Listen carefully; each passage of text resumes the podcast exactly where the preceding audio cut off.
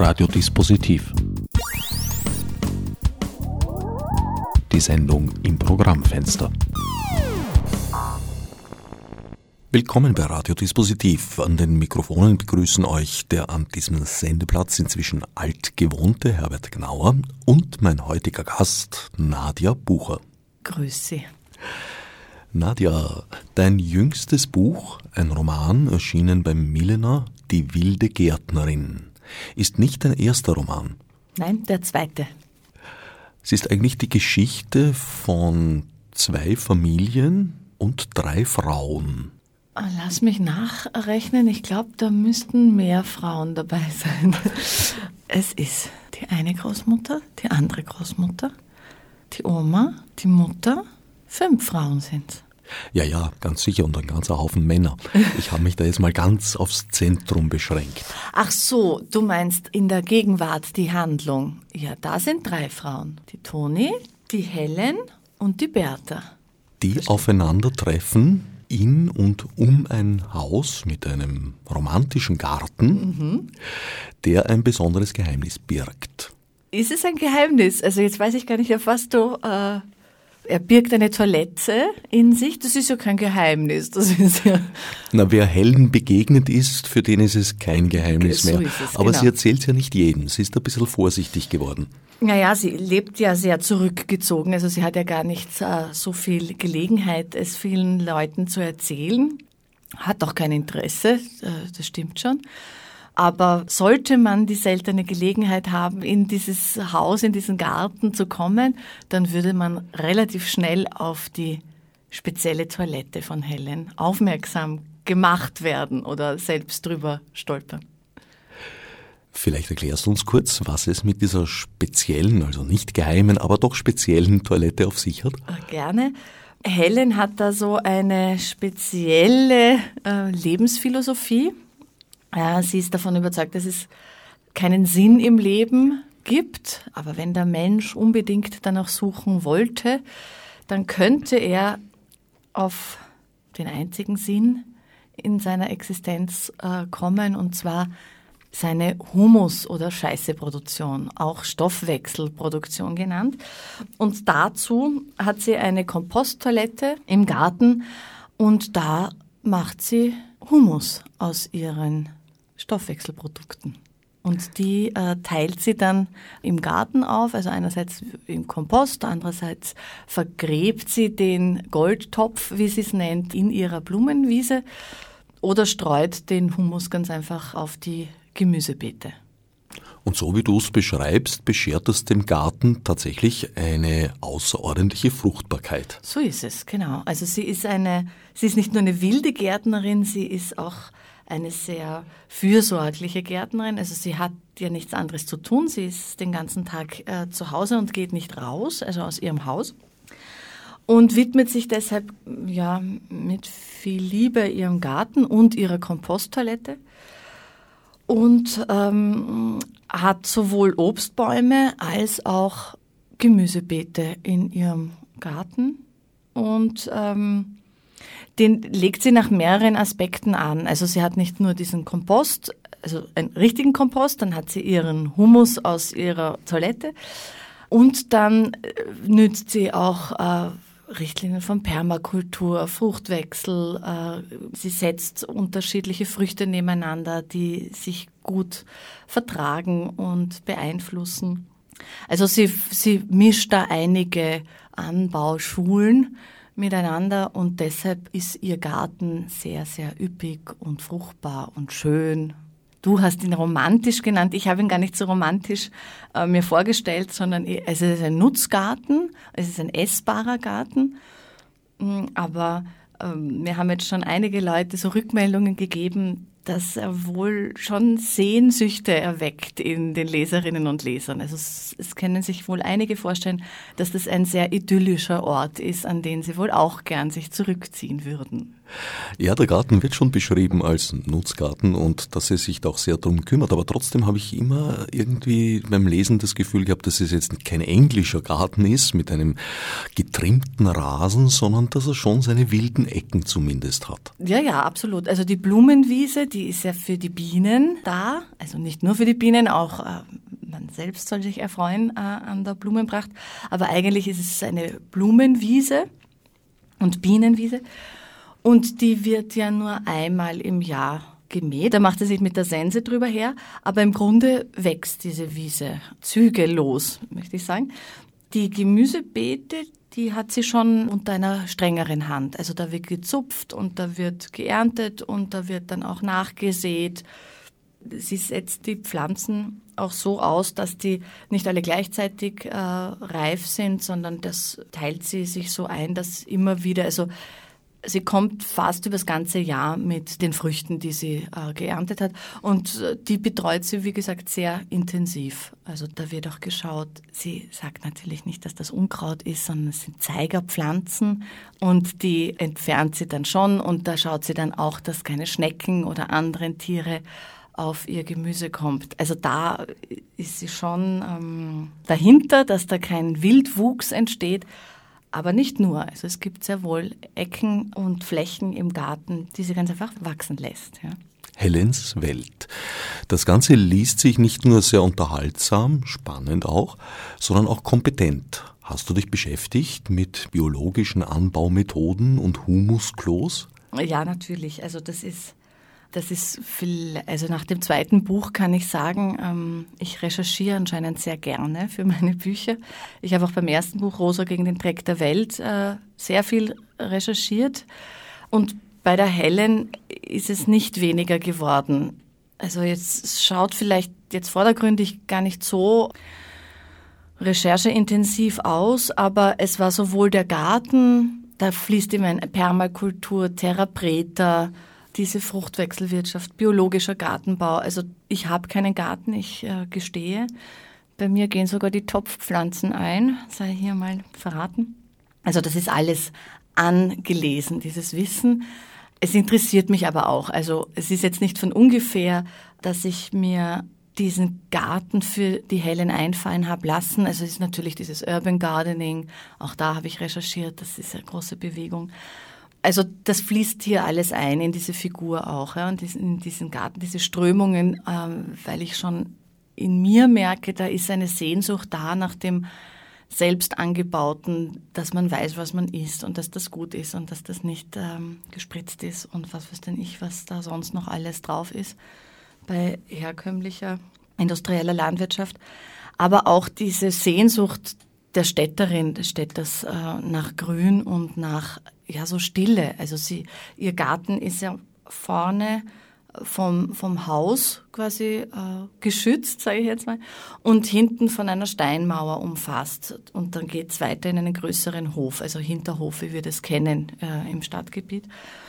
Und äh, ich hätte auch gern so einen Garten. Ja. Man muss ja nicht ähm, so exzessiv wie die hellen Pflanzen und, und Gärtnern. Äh, man kann ja auch nur sitzen und den Vögelchen zuhören beim Zwitschern. Und das stelle ich mir sehr schön vor. Ich habe das leider nicht, aber ich kann sehr wohl diese Sehnsucht in mir äh, wahrnehmen. Besagtes Haus gehört Helen, was ihr auch ermöglicht, ein sorgloses Leben zu führen. Das ist ihr Einkommen. Sie ist da allerdings auch sehr bescheiden, braucht nicht viel. Und ihr ermöglicht sich sehr weitgehend, also eigentlich komplett über weite Strecken des Buches zurückzuziehen in diese Welt. Ihre Verbindung zur Außenwelt ist sozusagen eine Komplementärfigur, Ihre Kinder- oder Jugendfreundin Toni. So ist es, ja. Antonia Strabeck, die lernen sich in der Volksschule kennen. Und wie du sagst, sie sind ähm, Oppositionspaare, also schon von klein auf äh, und fühlen sich deshalb so angezogen voneinander. Also die Toni kommt aus einer Familie, Kleinbürgertum, würde ich sagen, sehr auf Sicherheit bedacht. Äh, äh, Einfamilienhaus. Ähm, wir kennen das, glaube ich, alle. Hoher Gartenzaun, Tuje drumherum, äh, Überwachungskameras und das Kind äh, soll halt nicht mit allen Kindern spielen und äh, soll in die Schule und dann gleich wieder nach Hause. Also da wird sehr auf Kontrolle Wert gelegt. Das rächt sich natürlich fürchterlich wie wir uns das vorstellen können oder vielleicht auch von der ein oder vom ein oder anderen Beispiel schon mal gesehen haben. Die Toni wird alles andere als ängstlich. Sie wird im Gegenteil sehr lebenshungrig. Sie ist interessiert an dem Leben da draußen, also vor der Thujenhecke. Und das zieht sich durch. Also sie ist eine sehr lebenslustige, lebensfrohe, sinnliche Frau. Also der, der kann die Welt gar nicht aufregend genug sein. Und Helen ist genau das Gegenteil. Ähm, sie entstammt auch einer anderen Familie. Äh, sie wächst bei ihrer Mutter auf. Also die bunte Mutter. Die bunte Mutter. Äh, die Mutter heißt Hilde, die sich dann selbst Leder nennt und sehr eigenständig ist, ähm, emanzipiert ist, bewusst Helen allein erzieht ohne Vater oder Väter, wollen wir es mal so nennen. Wir können ja vielleicht drüber noch reden später. Ähm, und die äh, eine Frauengruppe gründet, die ähm, Selbstfindungskurse macht und gibt und die Helen auch mit diesen Erkenntnissen, die sie da gewinnt, ähm, ein bisschen überbetreut.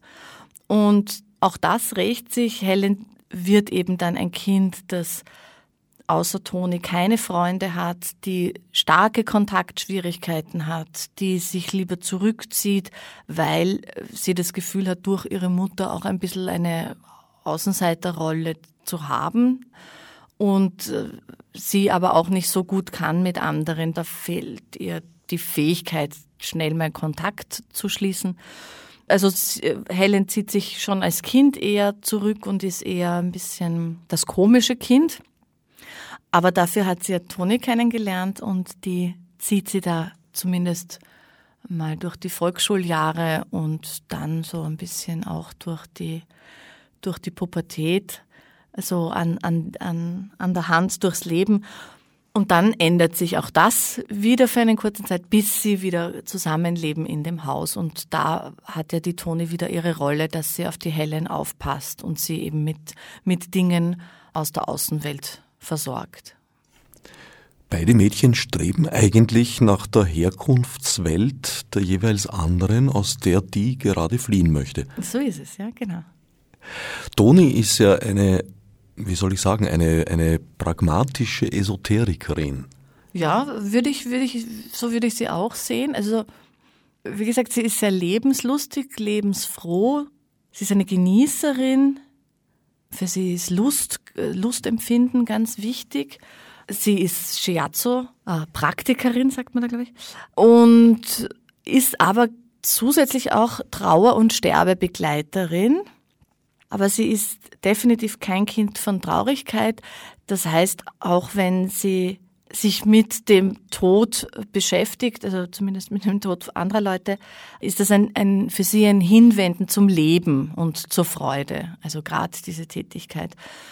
Der Hintergrund von Toni ist, hast es schon gesagt, ein eher kleinbürgerlicher, während die Mutter von Helen, Leda, ehemals Hilde, auch aus einem kleinbürgerlichen Szenario kommt, aus dem aber ganz vehement ausbricht und dann eine Zeit am Friedrichshof verbringt.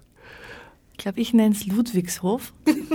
Also gut, eine Zeit auf einem Ludwigshof verbringt, in dem ich den Friedrichshof zu erkennen glaube. Ja, darfst du, kannst du.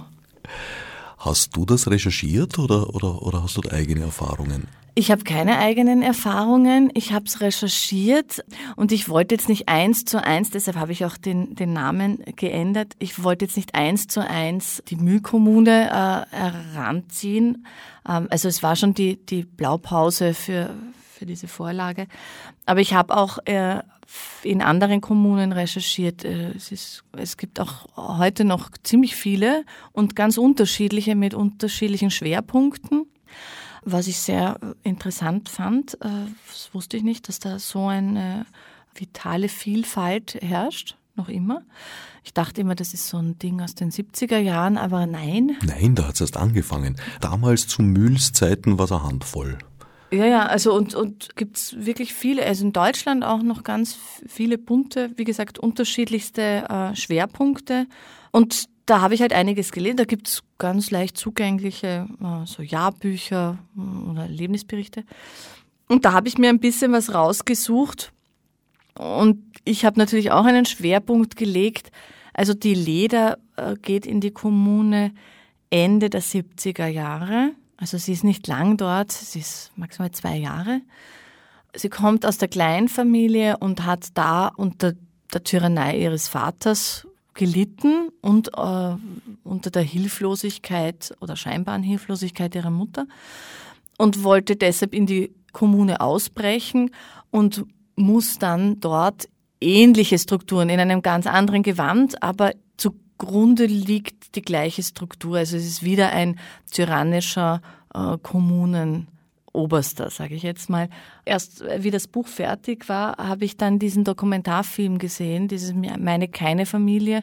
Und da war ich selbst überrascht, wie nah ich an dem dran war. Wie gesagt, ich beschreibe eine ganz andere, eine ganz andere Kommune, die ich erfunden habe aufgrund von unterschiedlichen Recherchematerialien oder Erkenntnissen und habe mir das dann so vorgestellt, diese Gemeinschaft und wie die funktioniert, nach welchen ähm, Strukturen.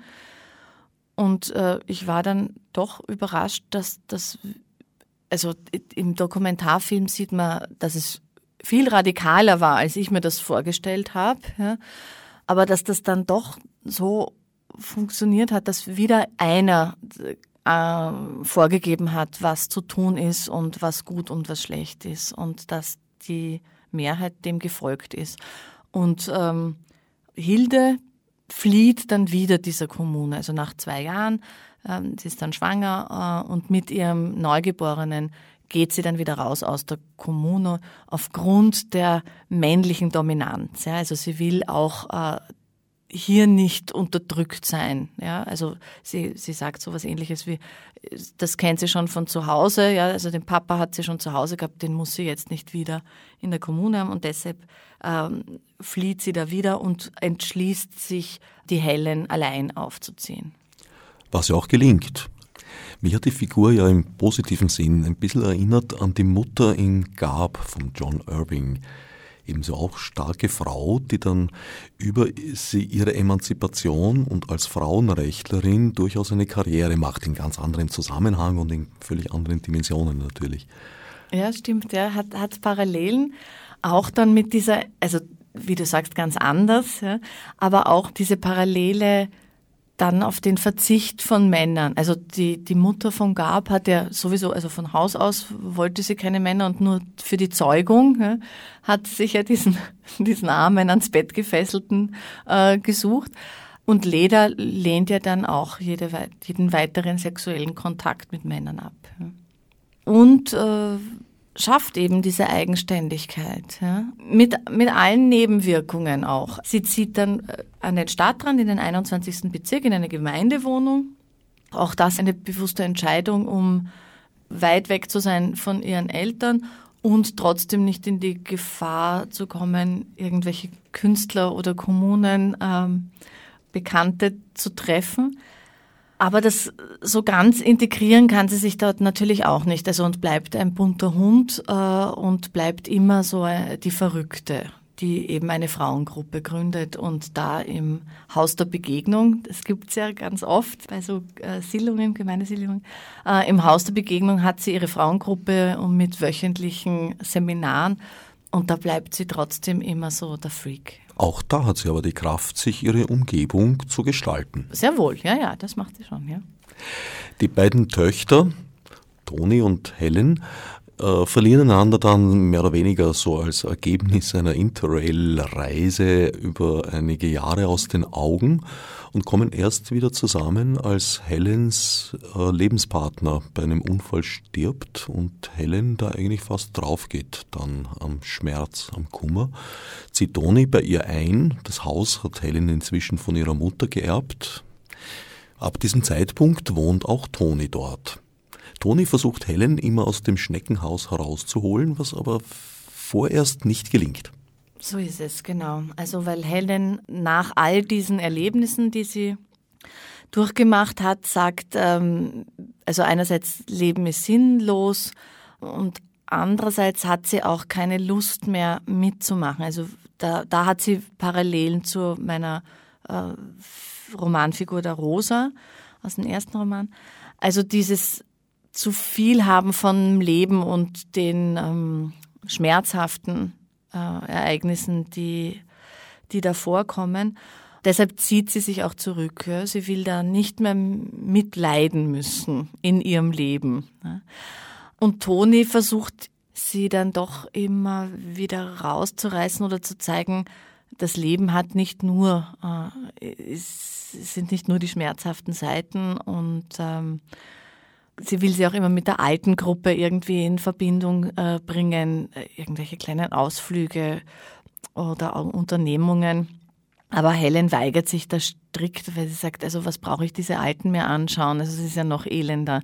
Aber das ist genau das, Toni sieht das eben nicht. Ganz im Gegenteil, sie findet eben alte Menschen am Ende ihres Lebens, die sind noch kraftspendender und freudespendender, weil man sieht, mit wie wenig man eigentlich glücklich sein kann, ja, also gerade am Ende des Lebens. Und das versucht halt Helen von sich zu weisen, weil sie eben schon genug Schmerz und genug äh, Verluste auch hinnehmen musste. Helen verteidigt sozusagen ihren Lebensmittelpunkt, die Scheiße, mit allen Kräften und in, in, mit großer Vehemenz und duldet da überhaupt keinen Widerspruch. So ist es. Ja. Also sie, sie, sie, hat sich quasi ein großes Schneckenhaus zugelegt, ihr dreistöckiges Haus im Achten, ihren Garten und da hofft sie eben, dass die Welt nicht eindringt. Also die Welt ist für Helen eben Verlust, Schmerz, Trauer, immer wieder Abschied, immer wieder Enttäuschung. Und das will sie eben da nicht äh, reinlassen. Und Toni versucht eben zu zeigen, es muss nicht nur die Trauer sein, äh, die Welt hat auch Gutes und Schönes und Feines parat. Das gelingt ihr nicht so ganz. Die Welt kommt dann wie immer bei der Hintertür herein. Oder in diesem Fall über den Hinterhof. Ich empfinde Helen ja eigentlich gar nicht so als wilde Figur. Ich empfinde sie als, als sehr bewusst, als sehr strikt, auch in den Regeln, die sie sich selbst auferlegt. Aber das Wilde kommt jetzt eigentlich mit der dritten Frauenfigur hinein, mit Bertha. So würde ich das auch sehen. Das meinte ich halt mit der Welt. Ja. Also Bertha ist für mich die andere Seite der Welt, also im Vergleich zu Toni. Toni äh, repräsentiert die Außenwelt äh, mit Freude, mit Lust, äh, mit Genuss. Und Bertha trägt die Welt in den Hinterhof zu hellen durch ja, Radikalität, Wildheit, äh, Protest, würde ich auch sagen. Und zieht sofort das Interesse von Helen auf sich. So ist es. Gegensätze ziehen sich an. Ja. Also das ist der zweite Gegensatz zu Toni, haben wir die Bertha. Und die ist der Gegensatz, also Helen sagt, kümmere dich nur um deine eigene Scheiße. Mehr kannst eh nicht tun, mehr brauchst nicht tun. Und das, wenn sich jeder um seine eigene Scheiße kümmert, ist alles fein. Und Bertha sagt, nein, nein, das geht gar nicht. Wer sich nur um seine eigene Scheiße kümmert, wird beschissen.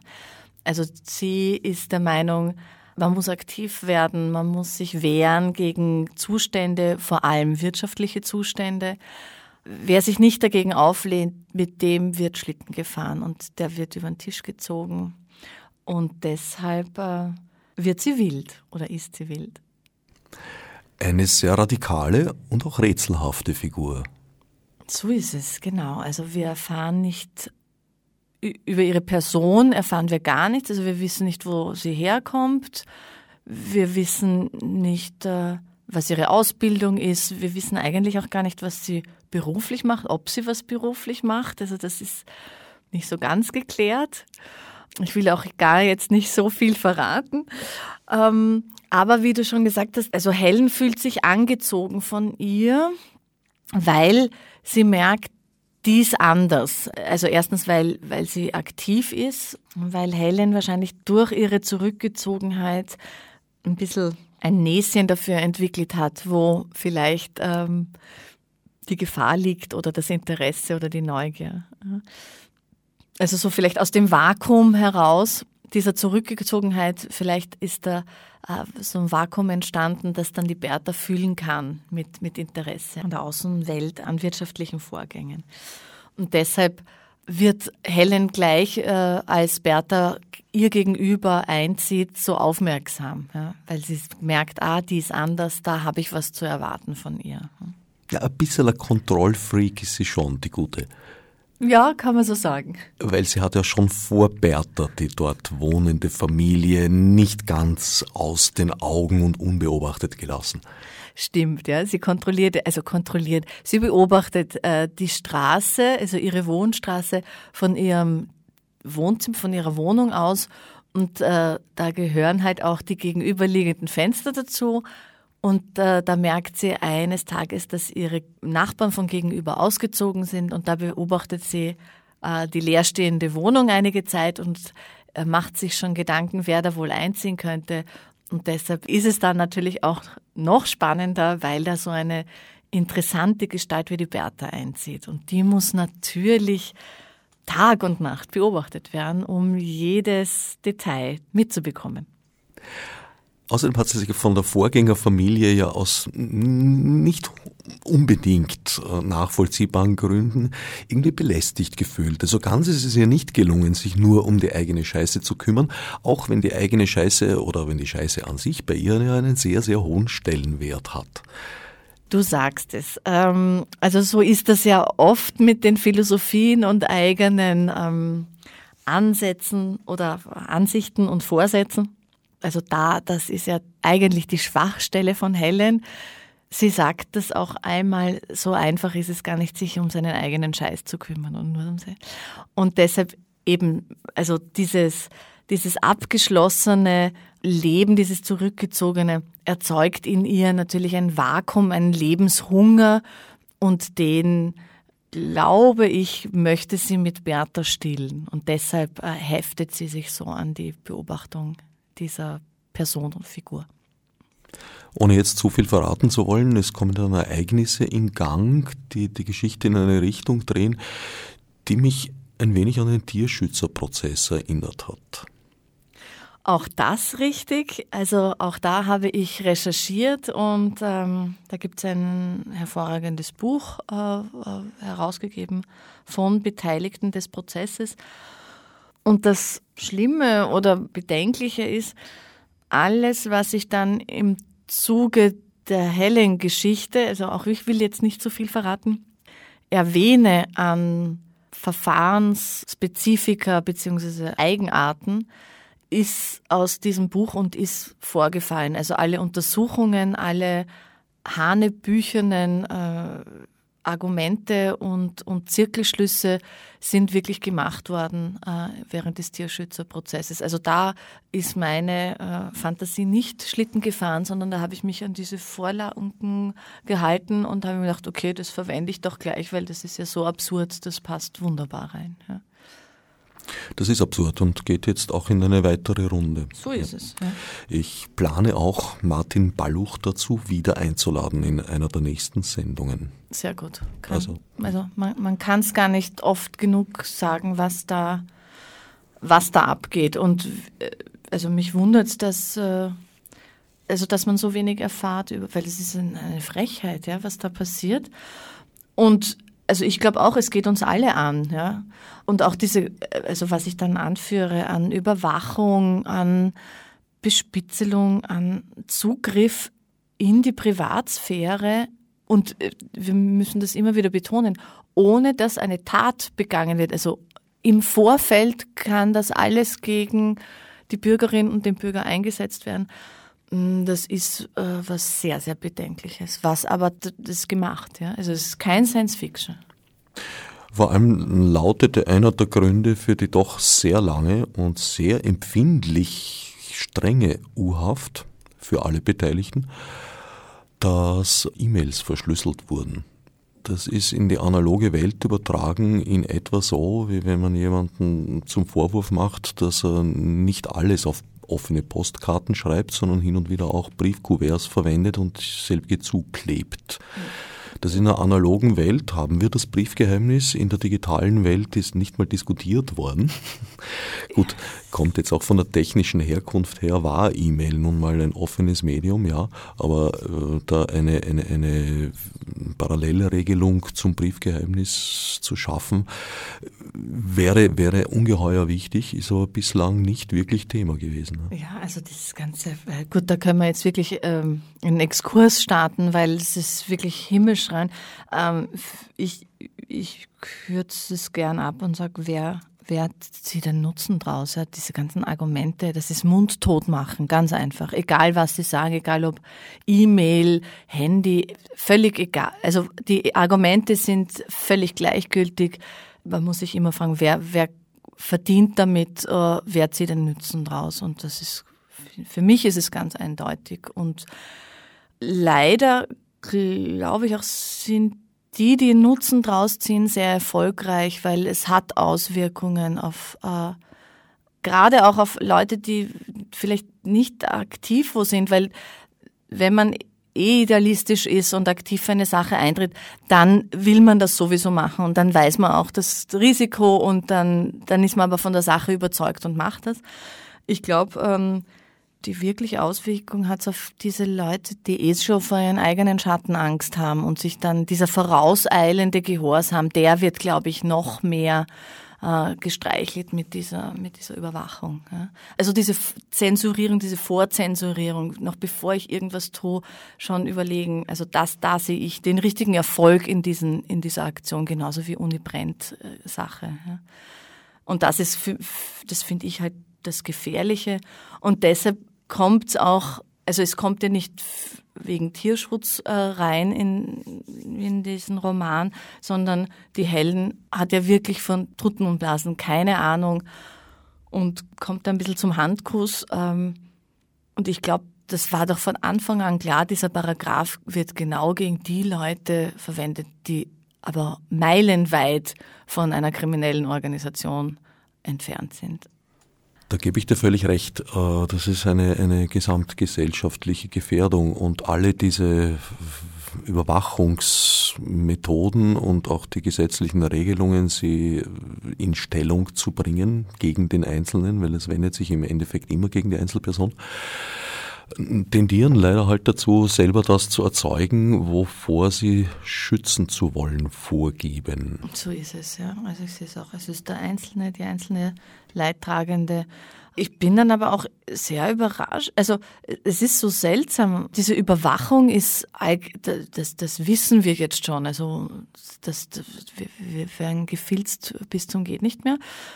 Und dann auf der anderen Seite aber auch wieder bei vielen Leuten diese Bereitschaft, alles offen zu legen. Ja, also das wundert mich sehr, vielleicht weil ich da tendenziell paranoid bin und eben nicht auf Facebook gehe und äh, ich weiß trotzdem, man wird mich äh, überwachen und äh, irgendwie kriegen sie mich, weil äh, meine Bankkarte und trotzdem mein Handy und trotzdem ein E-Mail. Also es geht ja gar nicht mehr, keine digitalen Spuren zu hinterlassen.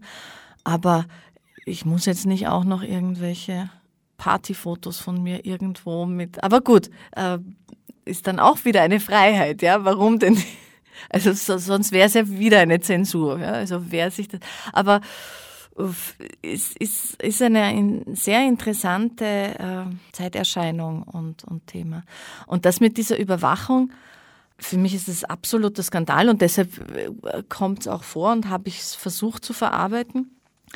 Die Sache ist natürlich auch die, wegen NSA und äh, diese ganzen Methoden, der Staat oder die Staaten oder die Machthaber, die Strukturen waren immer daran interessiert zu wissen, was die Untertanen und Untertaninnen gemacht haben. Also wenn es früher war in der Stadt, ist die Stadt dort zugemacht worden und musste man auch sagen, wer man ist und warum man da rein will und was man da tut und wo man sich niederlässt.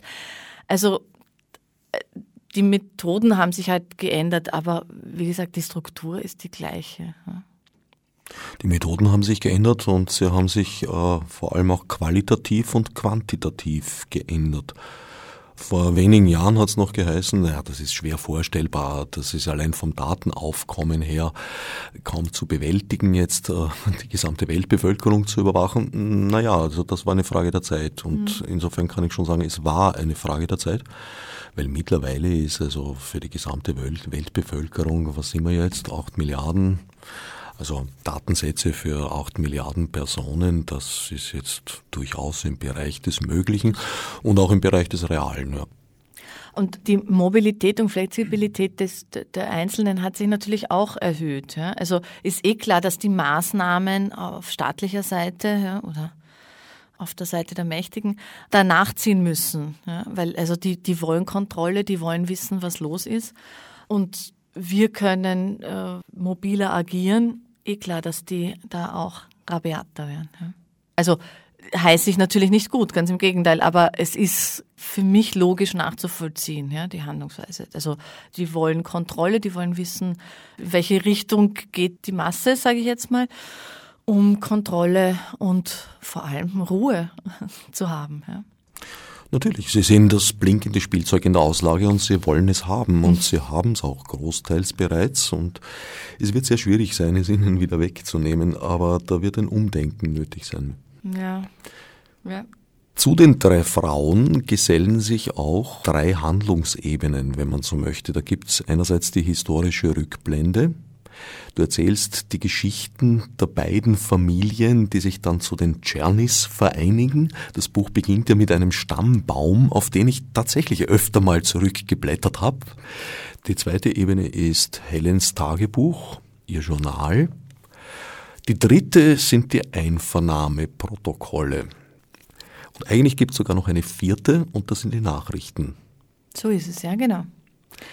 Das sind eins zu eins, mit Ausnahme jener, die für die Geschichte hinzugefügt wurden, speziell die Nachrichten, die in der Zeit, in der du es geschrieben hast, über die Ticker gelaufen sind. So ist es, ja. Die habe ich gesammelt online und äh, habe sie dann eingefügt an den Stellen, die ich äh, für passend fand.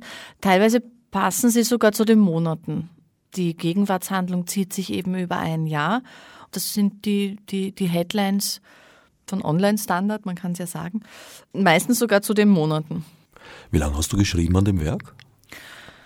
Puh, also man kann sagen zwei Jahre. Also eigentlich fast den doppelten Zeitraum, den die Handlung in Anspruch nimmt. Ja, ja, stimmt, stimmt. Weil Vorlaufzeit, also die Idee sammeln von Konzept, Figuren, dann ist schon losgegangen mit ein bisschen ähm, Schlagzeilen sammeln, überlegen, wie sich die Geschichte entwickelt, äh, wie die Struktur ist, wie die Form ist. Also das hat schon ein halbes Jahr gedauert. Dann war ein Jahr konzentriert Schreiben. Und dann war nochmal, also eigentlich über, über zwei Jahre, noch ein Dreivierteljahr nachbearbeiten, überarbeiten, streichen, hinzufügen, äh, zusammenpassen, ja, Nachbearbeitungsphase. Wie weit haben diese Nachrichten, hat die Sammlung der Nachrichten über diesen doch sehr langen Zeitraum die Geschichte beeinflusst?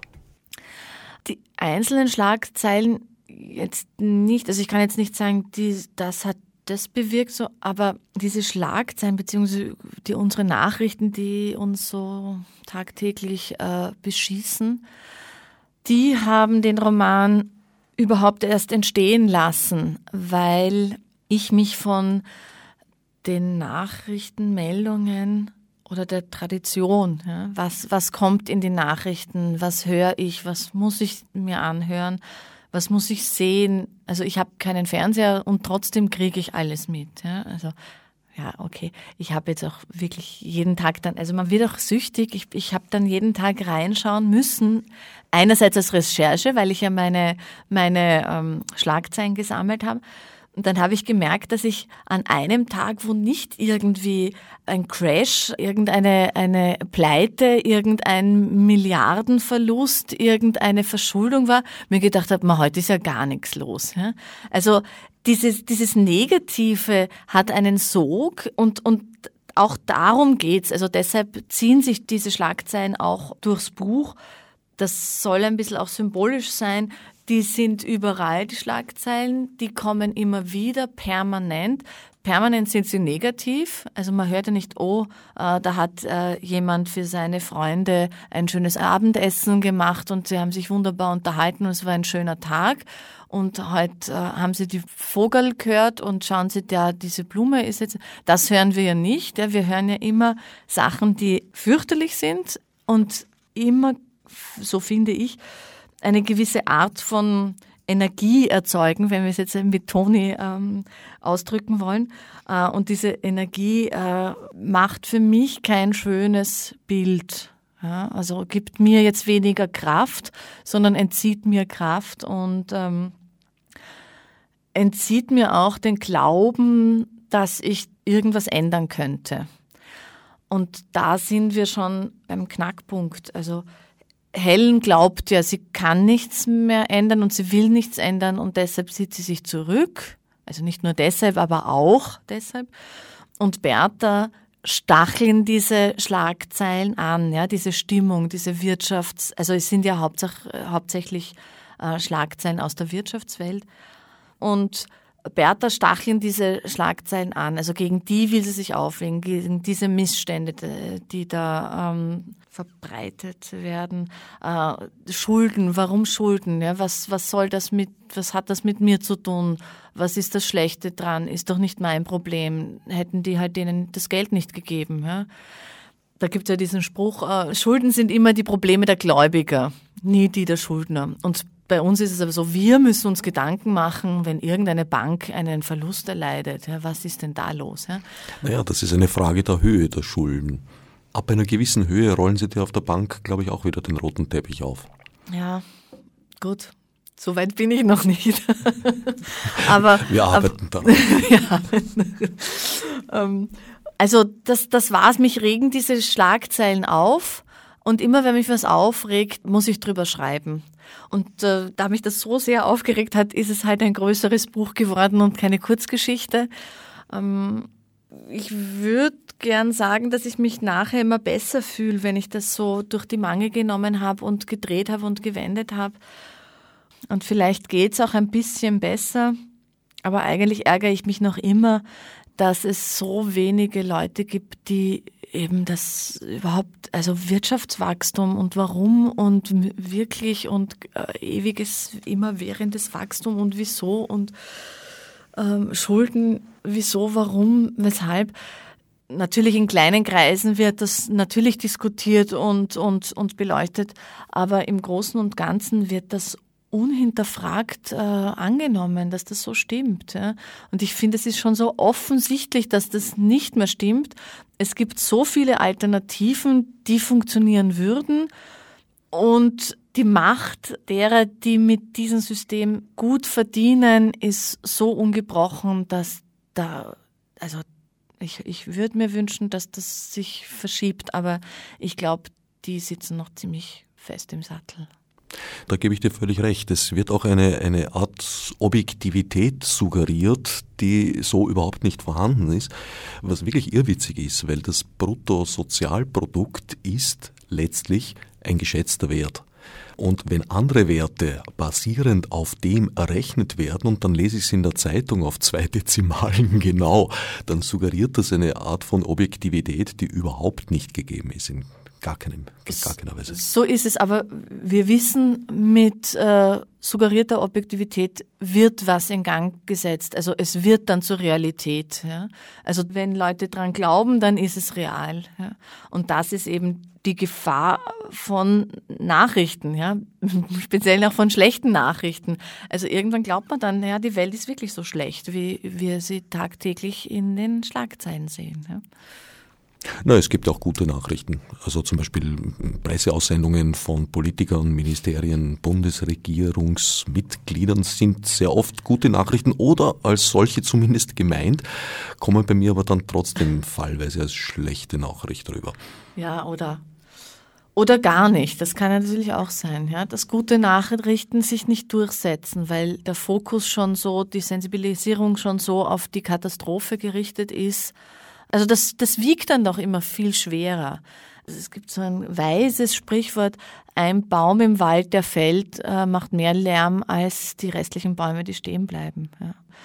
Und wir haben aber trotzdem noch immer einen schönen Wald und nur weil ein Baum krachend niedergegangen ist, heißt es nicht, dass ähm, der Wald nicht stehen geblieben ist. Und so kommen mir die Nachrichten vor. Ja. Ich, ich zitiere ja auch manchmal die Gewinnrückgangszahlen von Autoerzeugern. Die kommen ganz oft vor in den, in den Schlagzeilen, dass, wir kennen sie alle, deutsche Autohersteller äh, sich über ihren Rückgang an Gewinnzuwachs, also nicht Verlust, äh, sondern Gewinnzuwachsrückgang aufregen, dann sollen sie andere Sachen produzieren. Ja?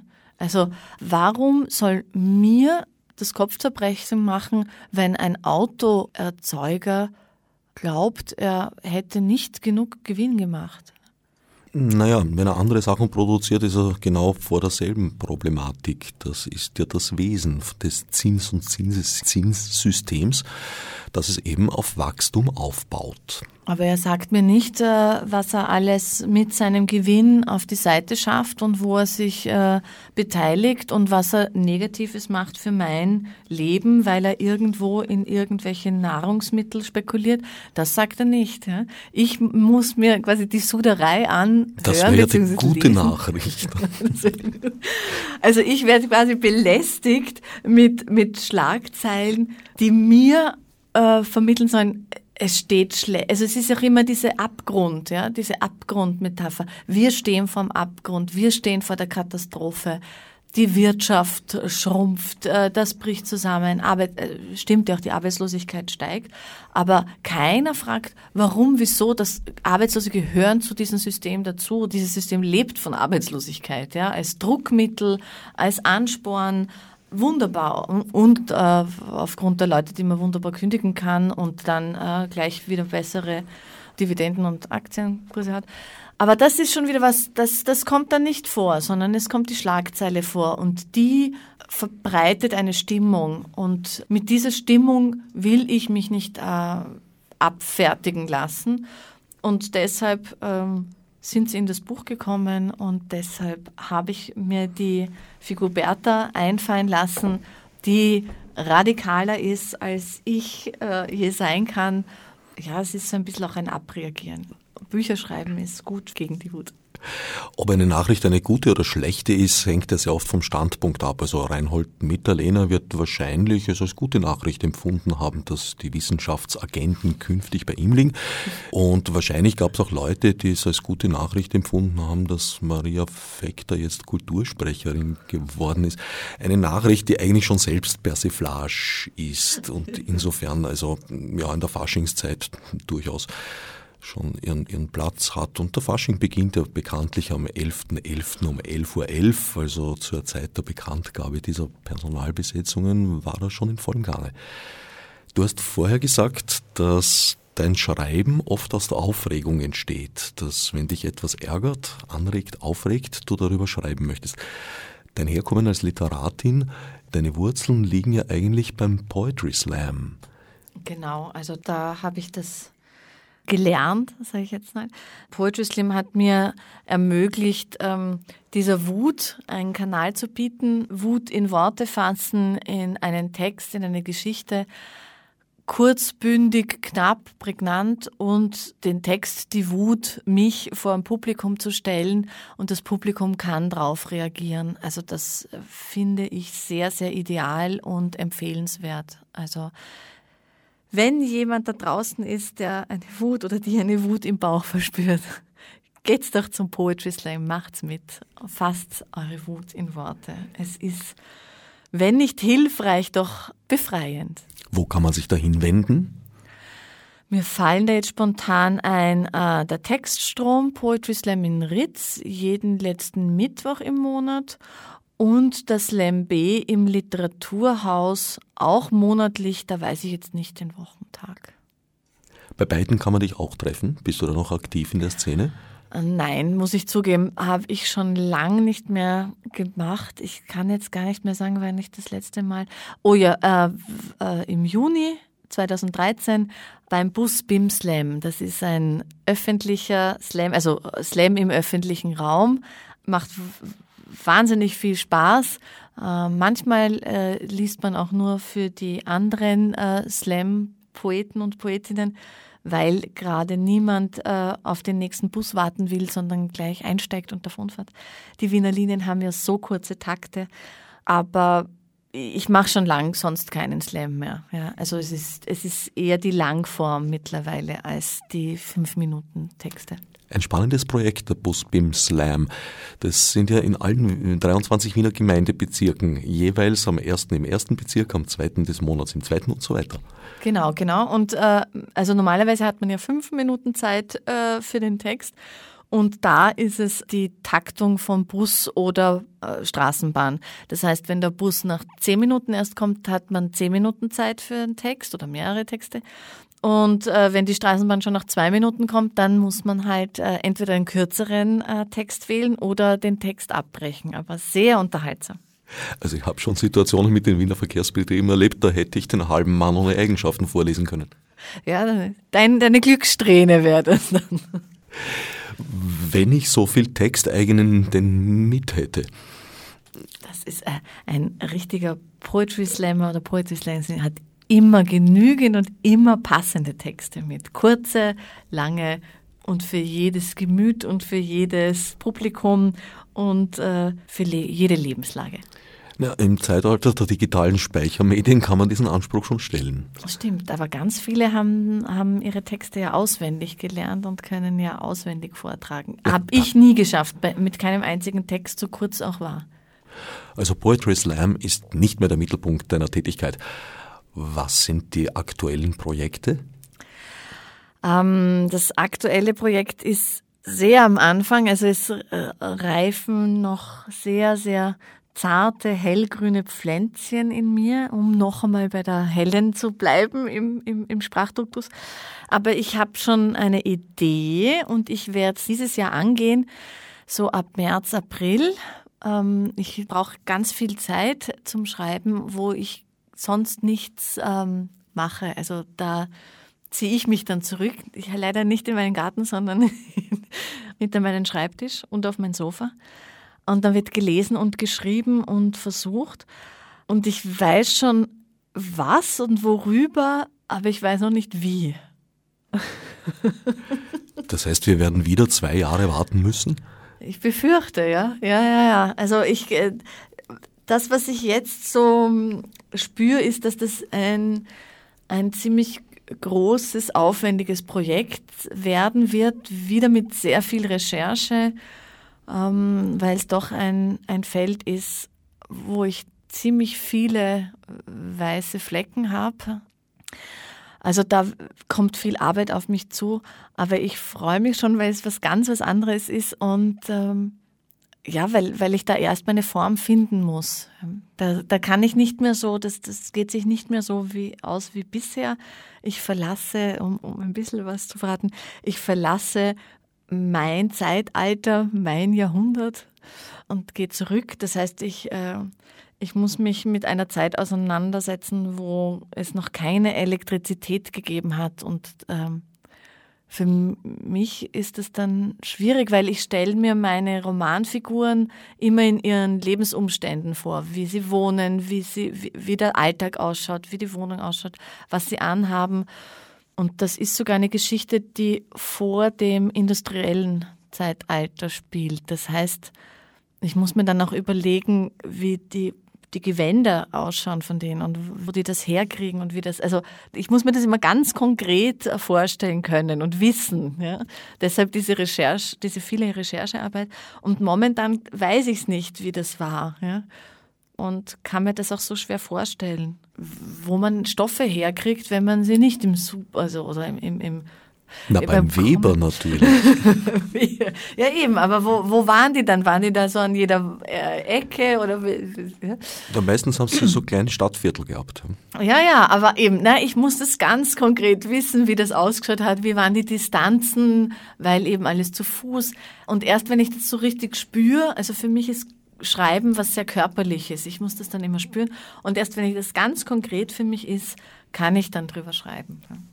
Aber es ist als Roman geplant. Es ist als, ja, dass du suchst noch Form. Also es könnte nicht jetzt passieren, dass es auch noch ein Theaterstück wird. Nein, nein, nein, nein. Es wird ein Roman, das schon, aber eben wiedergeschrieben wird. Ich weiß auch schon, die Hauptfiguren weiß ich auch schon.